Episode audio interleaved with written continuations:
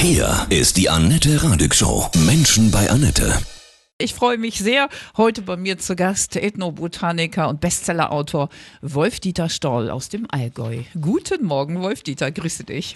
Ja, guten Morgen. In diesen bewegten Zeiten haben sich die Menschen wieder der Natur zugewandt, finde ich. Ja, das ist eigentlich ganz wichtig. Ist auch wichtig für unsere physische und seelisch-geistige Gesundheit. Mhm. Denn wir kommen ja aus, aus der Natur, wir sind Teil der Natur und die Sache ist, wir haben einen viel zu großen Kopf und spinnen uns dann in Abstraktionen und Fantasien hinein und verlieren äh, die Erdung. Äh, so könnte man das sagen.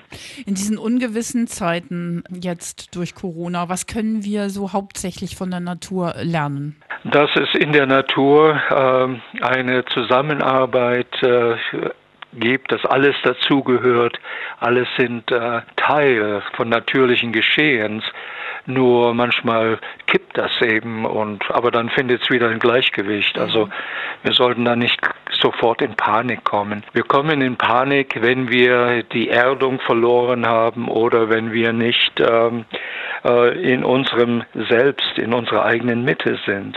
Es berichten ja auch viele, ne, in diesen wirklich, in den Zeiten, wo wir nicht wissen, wie es weitergeht, so recht, ne, Stop and Go, dass wenn man dann rausgeht, die Wälder sind voll, ja, sonntags und am Wochenende, dass es, dass es dann einem besser geht, ne, da wird der Kopf so durchgepustert, ne, ja, was passiert das ist dann? Ja selbstverständlich. Mhm. Frische Luft tut gut, also in Räumen sitzen, das ist äh, kontraproduktiv. Und äh, schon, dass man ein bisschen Sonne abkriegt, auch wenn es nicht Sommer ist und man aber äh, im, im, Gesicht und Hände und Arme kriegt man die Sonne ab. Das brauchen wir. Äh, das ist äh, wir, das ist die einzige Vitamine, die wir selber in uns äh, erzeugen oder synthetisieren können. Und das brauchen wir für gesunde Knochen, gesunde Haut, überhaupt äh, für die Gesundheit. Wir gehen in den Wald, besonders wo Tannen sind. Da atmen wir, da gibt es neue Forschungen, besonders aus Japan und Korea.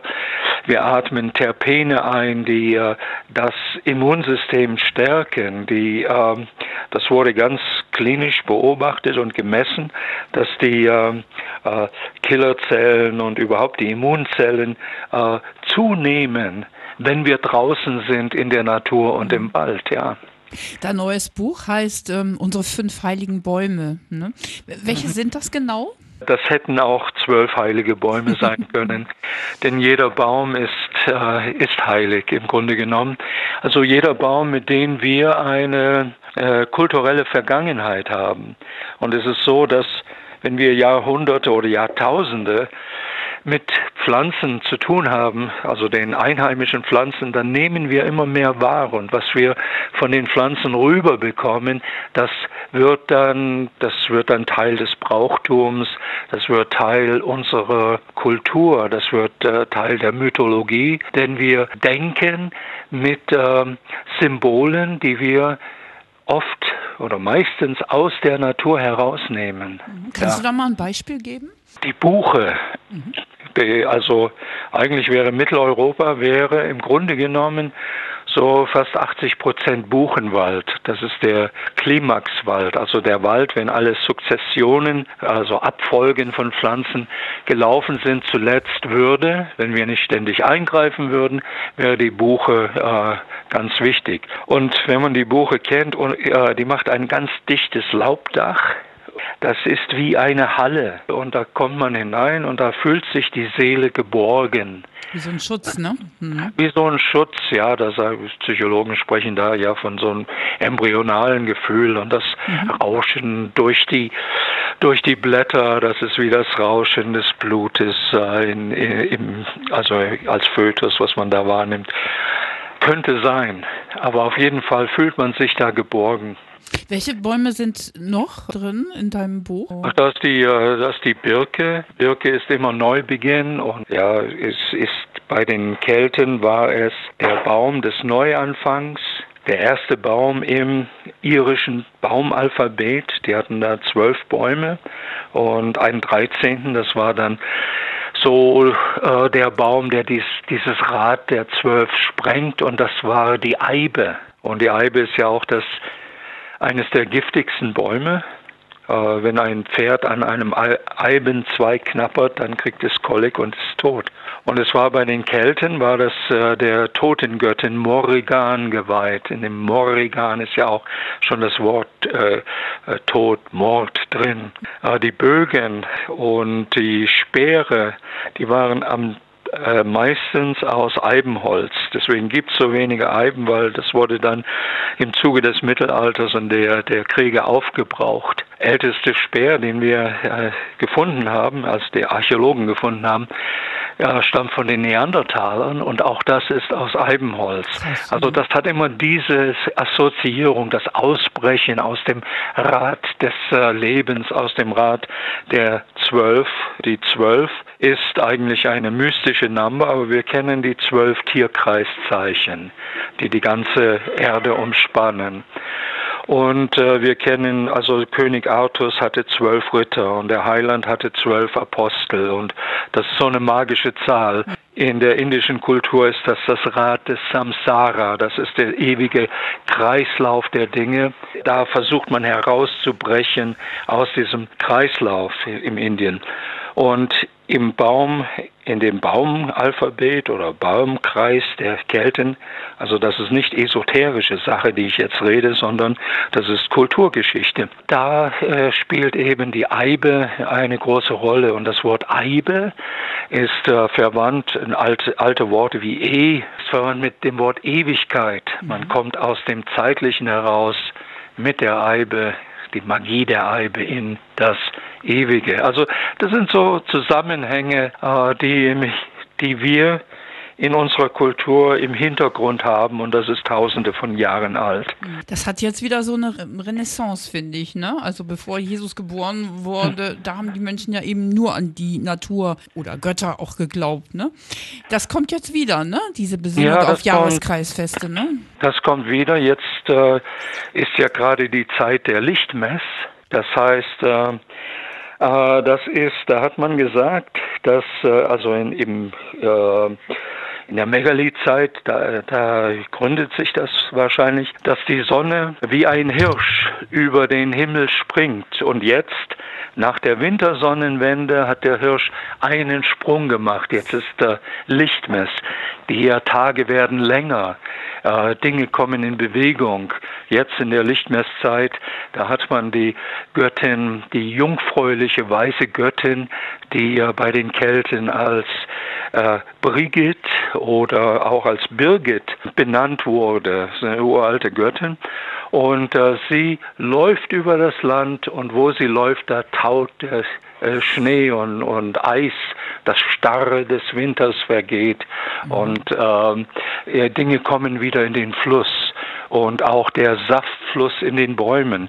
Sie rüttelt an den Bäumen und da fängt der Saftfluss an. Und wo sie läuft, da keimen die Samen zum Teil noch unter dem Schnee oder in der Erde und äh, die ersten Blumen äh, blühten, so die Schneeglöckchen, äh, die waren ihr geweiht. Das ist ein Zeichen, dass die Göttin über das Land geht. Nun, äh, das ist, das sind nicht in dem Sinn wissenschaftlich numerierte, also äh, quantifizierte Tatsachen, sondern es ist eine wahre Beschreibung der Natur, aber in Bildern. Und das ist, was wir brauchen als Menschen. Wir brauchen Bilder. Es fängt ja schon als mit Kindern an. Die brauchen Märchen, die äh, und dann werden Märchen erzählt. Und dann am nächsten Tag wollen kleine Kinder, dann wollen sie, ich will das Märchen wieder hören. Und und ja, du hast es doch schon gehört. Und dann mhm. erzählt man es nochmal. Und wehe, man macht einen Fehler. Das, das stimmt aber nicht. Aber trotzdem, sie wollen das immer hören. Wir brauchen also nicht nur Nährstoffe und, und äh, Proteine und dergleichen.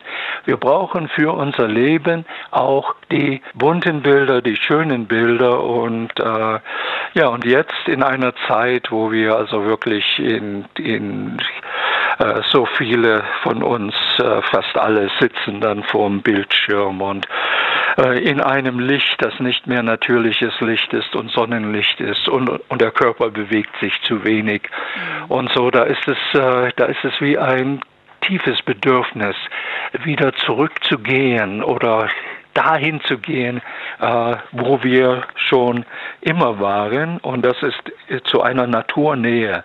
Wir sind ja wirklich sehr weit entfernt von der Natur. Ich schaue hier gerade aus dem Fenster und sehe da das Holz, das sie im Sommer gemacht hat und das kommt dann in, in den Herd- und Kachelofen. Wir haben hier oben auf dem Berg noch eine Menge Schnee, also mindestens ein halber Meter liegt hier noch. Okay. Und, äh, äh, und ein Feuer im Haus ist, äh, wer hat das heutzutage? Wir sind in gewisser Weise sind wir verarmt, so fast seelisch verarmt. Und ich denke, daher kommt auch die Faszination und daher kommt auch so vieles, was man in der so in der, der billigen Esoterik hat. Das ist wie Junkfood für die Seele. Was kannst du denn besonders so Männern, hartgesottenen Rockern sagen, wie sie den Zugang zur Natur bekommen? Also Feuer ist schon mal gut, ne? Holzhacken, oder? Ja, Feuer ist gut. Also ja, das, das äh, erstmal es macht fit und äh, vielleicht Holz hacken oder Bäume klettern, da, da wird man mhm. dann noch fitter und äh, ich meine, da gibt es ja sehr viele äh, äh, Vorbilder wie äh, die Mountain Men in den Rocky Mountains und die konnte niemand umhauen. Mhm. Und äh, also mit beiden Füßen auf, der, auf dem Boden stehen und nicht dann gleich weggepustet werden von irgendwas, ja. Du hast gerade gesagt, du, ihr habt noch richtig Schnee, du lebst im Allgäu. Lebst du richtig auf so einem einsamen Hof oder wie können auf wir uns das vorstellen? Auf einem sehr einsamen Hof. Es ist äh, also der nächste Nachbar, wie die, wie die Krähen fliegen, also gerade ist zwei Kilometer wow. entfernt und äh, ja, nicht jeder kann hier leben, äh, weil jetzt waren wir gerade drei Wochen abgeschnitten von der Welt. Da mhm. fing es an, es war sowieso kalt diesen Winter, aber dann fing es an zu schneien und, äh, die, äh, und man konnte nicht raus. Die, äh, so ein, ein, also ein Bauer unten im Tal, der hat Riesenmaschinen, der äh, kann dann den Weg frei machen. Der Schnee war so tief, der brauchte eine Fräse, also eine mächtige Fräse. Ja. Und nach drei Wochen konnten wir wieder runter ins Tal, ja. Hast du einen Lieblingsbaum? an dem du gerne sitzt und der dich besonders anzieht? Gibt es eine alte Hoflinde hier, die ist äh, 300 Jahre alt und äh, ja, die hat schon Charakter. Alte Bäume, die haben, äh, die haben Charakter und da sagen ja, da sagen die, ja, die Naturvölker oder auch früher hat man das gemeint in alten ich muss mal, Entschuldigung, ich muss mal den Hund rauslassen. Ja, ja, kein Thema. Der lenkt mich hier ab. Ja, ne? Der geht vor. So, Entschuldigung. Ja, ist doch super.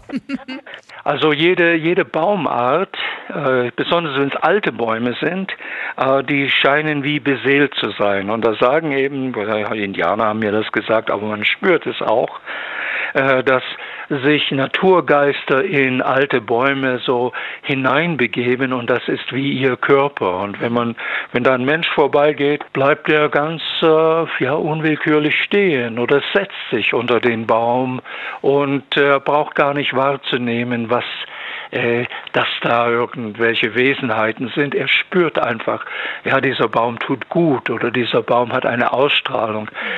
Habe ich auch in Indien erlebt. Da war ein äh, riesen Feigenbaum, so die ähm, Pipalbaum heißt das dort.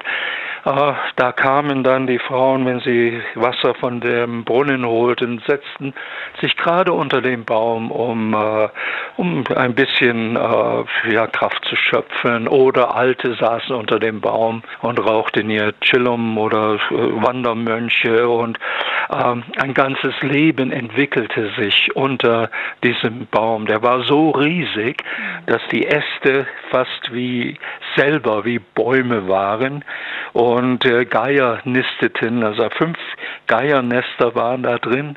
Ähm, ja, das, äh, äh, das sind dann ganz wunderbare Erlebnisse, die Bäume geben können. Und was ich noch sagen will, ist, jede Baumart hat ihre eigene Ausstrahlung. So die Linde, äh, die hat wirklich etwas Gelindes. Und die Blätter, die sind herzförmig. Also äh, das meinte man, es ist gut fürs Herz und es ist gut. Es ist entspannend, unter der Linde zu sitzen oder mit der Linde zu meditieren. Und da sagte Martin Luther, wenn man, das war damals, wenn man in der Ferne eine Reiterschar sieht und man sieht, sie hält unter der Linde, dann weiß man, sie kommen in Frieden. Ja, und jede und dann die Birke, die ist ja auch wunderbar. Die merke ich am liebsten, ja. Die sind so ja, leicht und fröhlich, ne? Leicht und fröhlich, klar. Und das äh, kann sie auch uns vermitteln. Und wir haben da äh, öfters im Schwarzwald äh, so Baummeditation, nenne ich das. Das sind eigentlich so Erkundungen von dem, den Ausstrahlungen der Bäume gemacht. Und die Birke, die hat immer, ja, die hat immer die Leute hochgehoben ins Licht und die hatten ein Gefühl dann, wenn sie bei der Birke mehrere Stunden verbrachten und mal die Augen zumachten, dass sie wie gewogen werden. Sie hat etwas äh, Rhythmisches, Leichtes, Tanzendes. Und wenn ein Wind kommt, sie scheint mit dem Wind zu tanzen, im Gegensatz zu hier Eichen, die mit dem Wind ringen. Und äh, so hat jede Baumart ihre nicht nur ihre physische Eigenschaft, sondern jede Baumart hat ihre Qualität, hat ihre Art, uns zu berühren. Deine absolute, allumfassende Lebensweisheit, Wolf-Dieter? Ah, meine Lebensweisheit. ja, ja, ja, das ist, dass wir geborgen sind im Sein dass wir nicht einfach zufällig da sind, äh, wie man aus, so, aus der Redu reduktionistischen Wissenschaft mhm. folgert, sondern wir haben einen Grund, dass wir hier sind. Wir haben auch eine Lebensaufgabe und wir sind zu Hause im Dasein und das Leben macht Sinn. Und wir brauchen auch keine Angst zu haben vor vor dem Tod, äh, wie es ist Geburt und Tod, ist wie Sonnenaufgang und Sonnenuntergang. Was glaubst du, wie unsere Zukunft nach Corona aussieht? Ach, ich hoffe, dass, äh, dass man wieder entspannt und äh, dass man den Menschen ein bisschen Freiheit lässt, dass, dass man sie nicht chippt wie die Tiere im Stall. Ich finde das schon schlimm, ja, dass sie dann vielleicht zu essen kriegen und ein Dach über den Kopf und sonst keine Freiheiten haben. Also das wäre die schlimmste Befürchtung. Mhm. Ich hoffe, dass wir uns wieder auf unsere innere Freiheit und Güte besinnen können. Das waren sehr, sehr schöne, weise Sätze und ähm, ich bedanke mich von Herzen, Wolf Dieter. Ja, Alles ich danke Liebe. auch. Und Ihnen viel Erfolg Dankeschön. weiterhin mit einem guten ja. Programm.